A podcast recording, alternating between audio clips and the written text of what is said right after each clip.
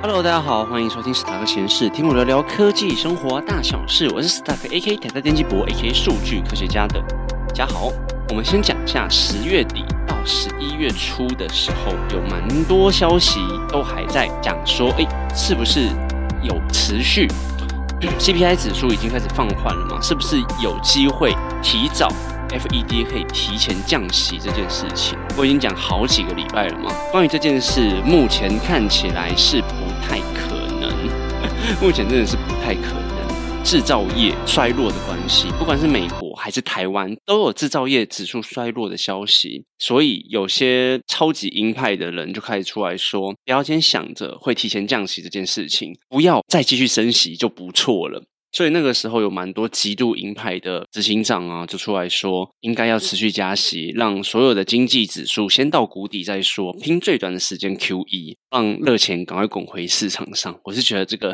也太激烈了啦，就不太可能。刚有讲到说，不管美国啊制造业的生产指数有开始下降、减产这件事嘛，九月份好不容易有看到说反弹的迹象，那个时候的数据公布出来之后又下去了。十月份美国制造业持续呈现萎缩的状况，而且萎缩的速度越来越快，很多企业都面临新订单持续的疲软。我认为啊，新的订单除了降低之外，在持续的罢工，还有很多科技业持续的裁员下，都会有影响。那我那个时候写的文章是说，最差的情况，感恩节、圣诞节都救不起来。目前，根据美国零售联合会的调查，网络和商店的购物人数创下历史新高，达到两亿人左右。那今年呢，网络上购物的人数由前一年的一点三亿增加到一点三四二亿左右。虽然商店实体商店购物的消费人数有点下降，从二零二二年的一点二二亿人次减少到今年的一点二一亿人，其实差不了太多了。这些都是十一月二十九号的报道整理起来，经济数据线上的消费大概年增七点八 percent，金额是大概在三百八十亿美元左右，其实还算蛮优于预期的，但。并没有多出太多，市场上的预估大约是在三百七十二亿美元左右。所以啊，一个感恩节其实 pass 了啦，还算 pass。再来就是要看圣诞节到时候的购物人潮跟消费金额了。感恩节、圣诞节，如果这两个大节日把一些消费救起来的话，其实美国后面的数据会比较乐观。从股价上面来看，科技的大龙头股，像 Apple、Amazon、微软啊、Facebook 这几只龙头股还是表现的不错。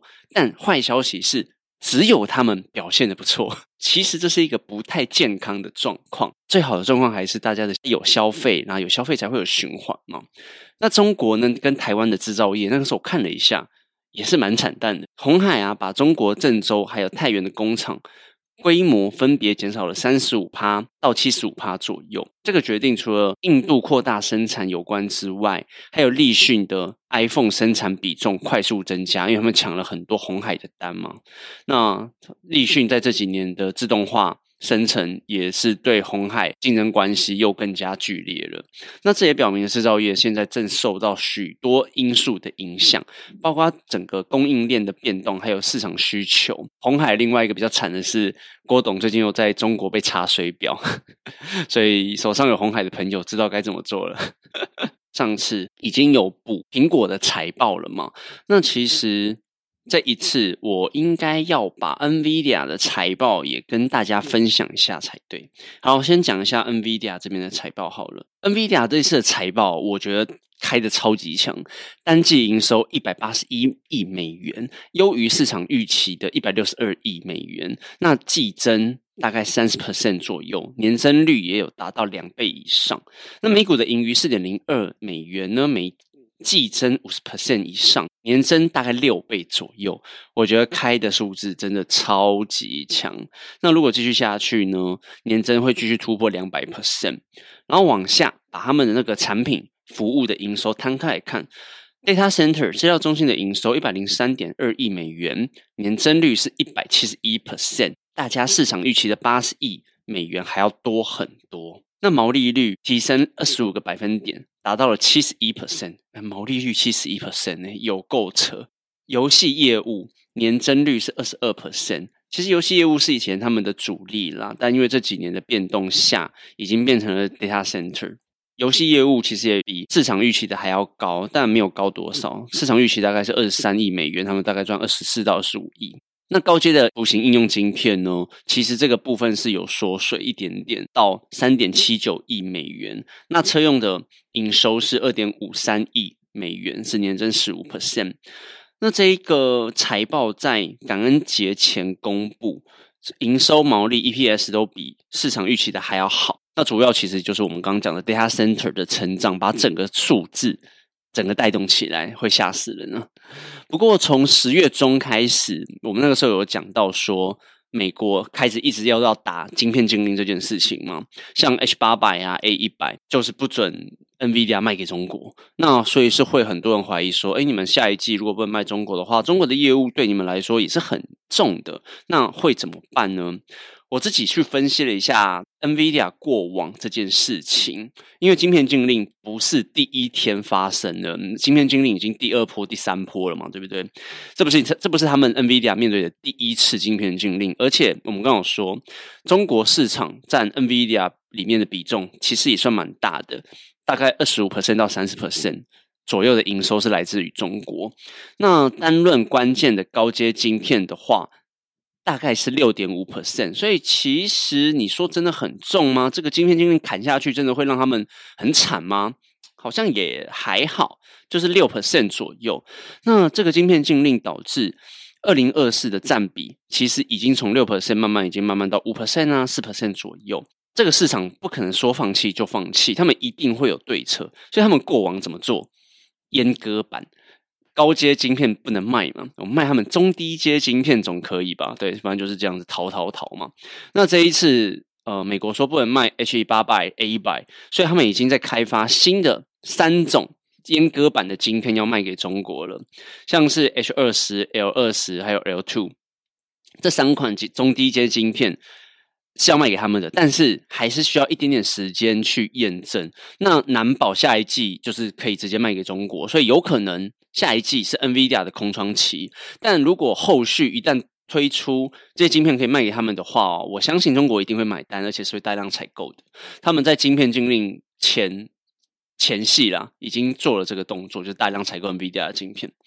那在其他龙头股，其实也有在自己研发晶片，像是 Google 啊、微软，他们就已经在大量投入，说：“哎，我们不一定全部都用 NVIDIA 的东西。”他们大家也有对人工智慧啊，还有算法、图像算法这一块，大家都要进来使用的东西，所以自己去创造晶片一定是很必要的，甚至连。呃，特斯拉也是啊，特斯拉的豆曲晶片也是类似的东西，但是这些公司的晶片，中国一样不能用，所以中国还是乖乖的去等低阶晶片吧。那回来讲 NVIDIA，短期内我要跟大家讲，短期内 NVIDIA 的营收是绝对会被影响的。但其实 NVIDIA，我们刚刚也讲。到说，他们预计下一季的营收也是破两百亿美元呢，代表他们自己认为说，少了中国的订单，依然有自信可以赚这么多钱。但财报后股价的短期修正，我目前看起来还是持续进行当中的，所以玩短期的人自己要注意一下喽。OK，那我们回来看一下，十一月中到十一月底、十二月初这个时候，通膨压力已经放缓了。那到底鸽派到底能不能起来？就真的太多人在讲，所以那个时候 FED 又主席又出来说，现在大家不要想这么多，还在观望，好不好？很多数字、经济数据还在观望，美国这边还在很谨慎的推进这个经济政策，软着陆还是要持续进行。所以大家在说什么时候要松绑，或者是提前的去降息，还太早，好不好？还太早。那这个月就是十一月底的时候出炉的 PCE 指标，整个消费水平在持续的放缓当中。不是说大家不消费，而是一些必要的消费指数变得比较低。比如说食衣住行，我们家的汽油没那么贵了，吃的食物慢慢放缓，虽然还是高房价啦，而且工资水平他们还在高水位。我觉得很多人会羡慕说他们的薪水很高很高，但是这也让蛮多通膨会持续加剧的原因之一，也是因为工资上去，那整个东西消费也会一直叠上去的话，对整个经济数据不一定是完全健康的。那在整个劳动力市场放缓之后，工资其其实啦，在今年下半年的确是有放缓一点点。那很多人会担，那个时候有担心说，会不会二零二四、二零二三年末、二零二四初期会进入一个经济大衰退？我目前看起来是没有。那美国家庭会不会因为不愿意消费而是增加储蓄？这个东西也要持续观望。经济学家对美国下一季的增长率，多数是认为说会衰退到大概一到两 percent 左右，那就是放整个放缓成长。那其实我觉得也不用说什么会衰退、衰退、衰退这个东西讲太多次。其实这就是 FED 希望的软着陆了，不要让经济一次太恶化下去。然后虽然经济会稍微受影响，失业率上升一点点，但是就是整个通膨会不会一直往下，一直不会往上增加，是会放缓下去的，物价就不会一直增长下去了。那整个降息的预测，目前 FED 在目前很多人是预测说，二零二四年五月的会议降息的可能性达到七十八 percent。不过，我觉得这都是预测，不见得会成真。最乐观的状况也要等到二零二四年五月，然后大家他们开会之后，我们才会知道。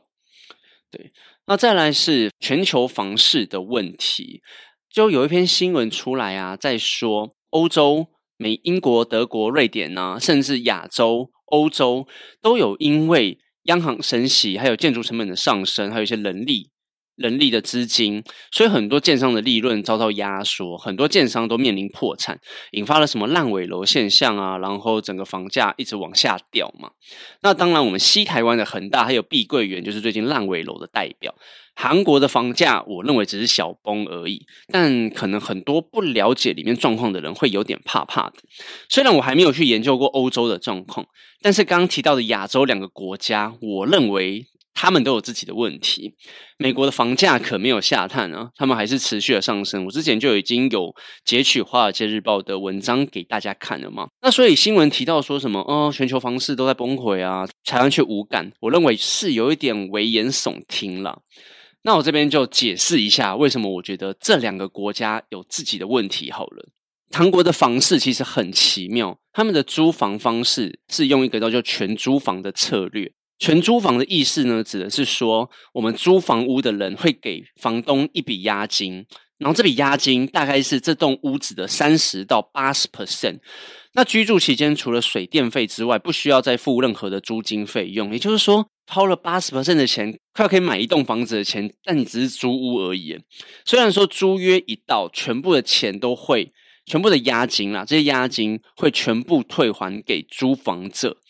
但问题是，这等于是每个房东都变成一个小型的银行，可以让他们做一个很大笔资金的应用。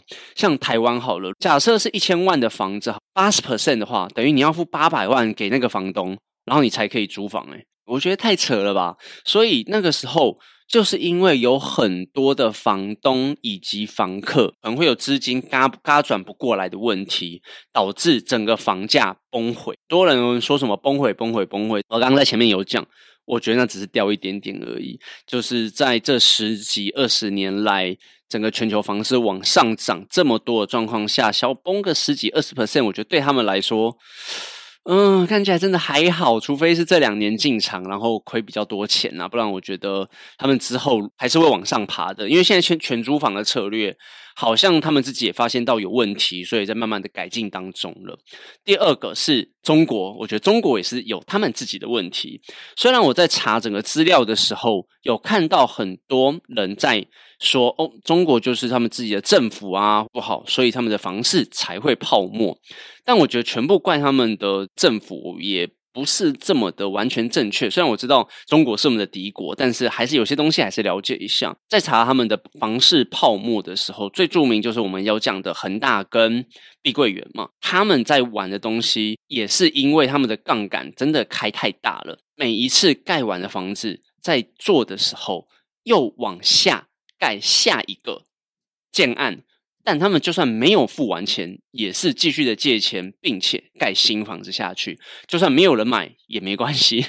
那在经济很好的时候，没有差，因为他们现金流都很富，都很充足嘛。但经济很烂的时候，或者是出现了一点嘎转周转的状况下，恒大或者是碧桂园，他们在这个周转的状况不好下，就会出现烂尾楼的状况，变成说他们没有钱付给工人，那工人就没有办法继续盖，就会烂在那边。那烂尾楼是怎么形成的？也是因为他们的房屋的制度，我觉得有问题了。如果大家有在台湾买过房地产的话，像预售屋这件事情，如果大家要买预售屋的话，台湾是一开始有一笔定金以及第一笔的头期款，预售屋大概只要十分之一，一千万的话，你大概付个一百万左右。就让他说：“哎，你有这个房子的所有权了。”然后他会在这两三年期间盖盖盖盖盖盖嘛，然后可能有些人分四期啊、六期，慢慢的十几万、十几万、十几万付给建商。快要盖好的时候，要交屋的时候，才会请你去银行办贷款，把最后的八成付给建商。但是在中国不是这样子，中国是直接一笔钱，只你要跟银行贷款，或者是跟谁贷款，随便你全部都缴，他不会分期。要叫，就算他今天是烂尾楼好了，你钱还是要持续的给他。对，这是一个很比较，我觉得就是对消费者比较没有保障的一个策略了。这两个国家在房市崩毁上，我觉得是有他们自己的一个问题所在。好了，那最后因为录音的时间现在是十二月初，十二月六号，礼拜三，CPI 指数还没出来，然后美国的就业率也还没出来，所以现在很多东西没有办法给大家更新，就是这样子。我们十二月的时候可能要录下一集月报，已经过圣诞节了，所以我在这边就要祝大家圣诞节快乐，然后明年又快要到新的一年，祝大家。国历的新年快乐喽！好，那就这样子，那我们下次见，拜拜。